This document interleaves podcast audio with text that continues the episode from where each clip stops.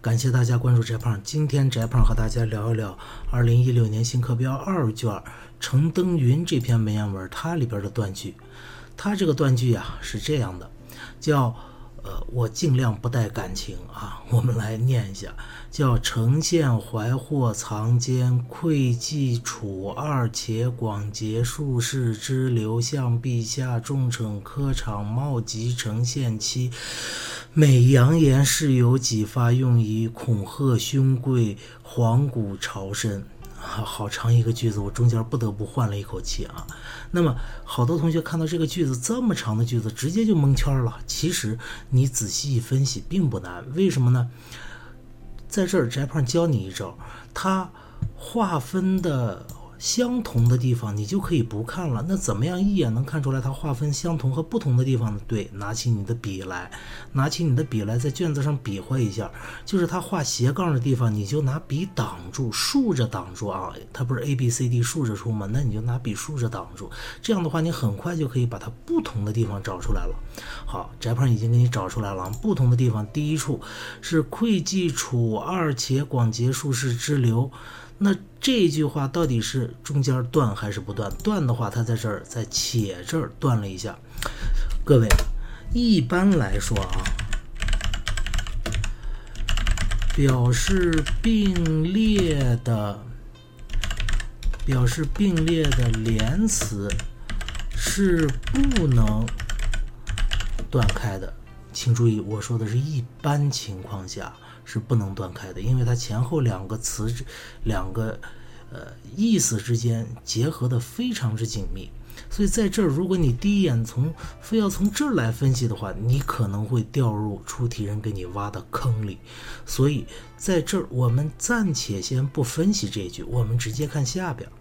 下边呢出现了以下几种情况：第一个是向陛下重惩科场这儿断还是不断啊？我把它。标红标出来，还有一个是，或者是科场这儿断，或者是茂吉这儿断，啊，然后呈现期每扬言，扬言后边要不要断？那么如果不断的话，是不是在事有几发的发后边来断？其他的一样。也就是这三处你不同的排列组合嘛，我们具体来分一下。向陛下重惩科场冒疾呈现其美扬言是有几发用以恐吓兄贵。这个“向”字儿，“向”字儿是表示以前的，你不知道没关系啊。翟胖说过，你第一第一步要干嘛？你第一步要先找出动词来。我们看一下这句话里的动词，第一个动词是惩啊，我们合起来就是重惩。重重的惩罚，然后第二个动词冒疾是吗？啊，第三个动词扬言对不对？第四个动词是有几发的发对不对？啊，接下来就是恐吓，但是恐吓是没用的，因为恐吓兄贵他他后边已经给你断好了，所以我们实际上要看的就是这几个了，重惩，然后。冒吉，冒吉，然后扬言，然后发，就这几个。那这几个我们具体来分析一下，重惩谁重惩呢？啊，皇帝陛下来重惩。重惩什么呢？重惩科场。什么叫科场？就是科举考试的考场。皇帝去重惩科举考试的考场，你不觉得有病吗？皇帝为什么要举举行科举考试呢？那不就是要招纳天下的贤才为朝廷所用吗？那这种情况下，他重惩科场，重惩个什么劲儿呢？难道把这些举子们全都全都关起来流放了去啊？啊，您别说，这个历史上还真出现过一回，仅此一回啊！张献忠，当时张献忠不是在四川搞了个政权。叫什么大西还是大顺来着？记不清了。然后他搞了一个科举考试，说我这要开科举了，然后把四川省全省各地的秀才给集中到那儿，然后集中起来以后，把这些人都弄到一块儿。张献忠这个杀人变态狂魔，把把这些秀才当然没考试了，直接给宰掉了。然后理由是啥？不知道，反正就杀了啊，就是这么回事儿。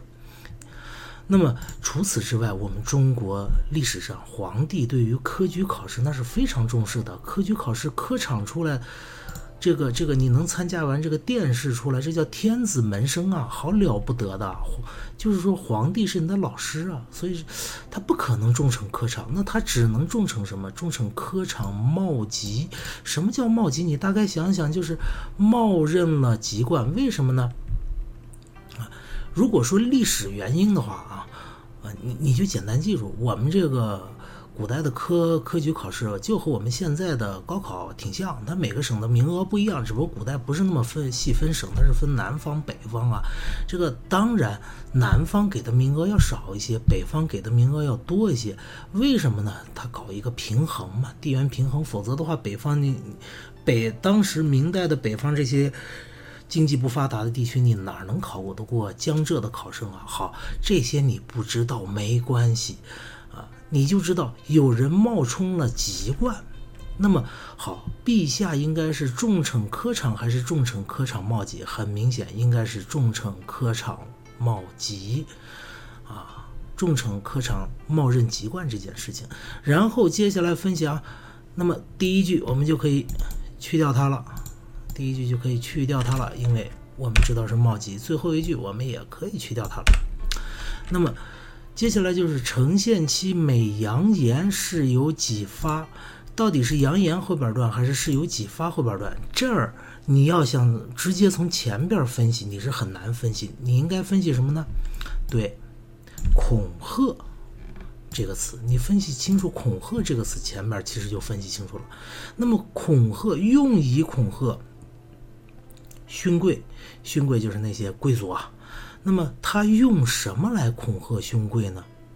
对，这儿其实省略了一个“之”字儿，啊，用以之恐吓勋贵。那这个“之”指代的是什么？这个“之”指代的是事有几发呢？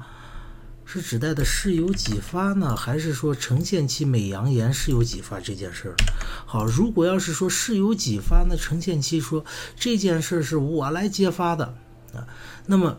这件事我揭发，这件事情用这件事情来恐吓勋贵吗？还是说呈现的老婆用这个每次都说自己，呃，这个众皇帝众审科场这件事是由我揭发的呢？你大概分析一下这个意思。如果要是说是有几发，这个事儿是我揭发的，用这个事儿是我揭发的来恐吓兄贵的话。谁都可以说是这个事儿我揭发的来恐吓了吧？所以在这儿，他完整的一群应该是什么？应该是阳城县他妻这个老这个女人，这个女人每一次说事情都是由自己揭发出来的，是这个事情。这表明皇帝听我的呀，我用皇帝听我的。很重视我这件事情来恐吓勋贵，而不是说用我揭发这件事情来恐吓勋贵。所以各位，在这儿实际上是你要分析清楚这个“知”是个什么意思。你只要分析清清楚，你就明白应该在“发”后边划开。好，那么这道题的正确答案最后就一定是 C 选项了。C 选项就是它的正确答案。那么翻回头来，我们再来看，那么 C 选项是在这个“且”这儿是顿开的。那么为什么要顿开？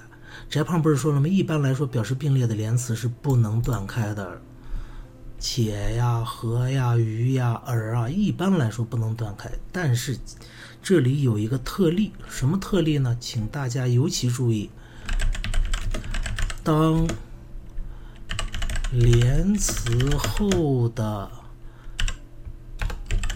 短语超过了五个字，你看是不是五个字？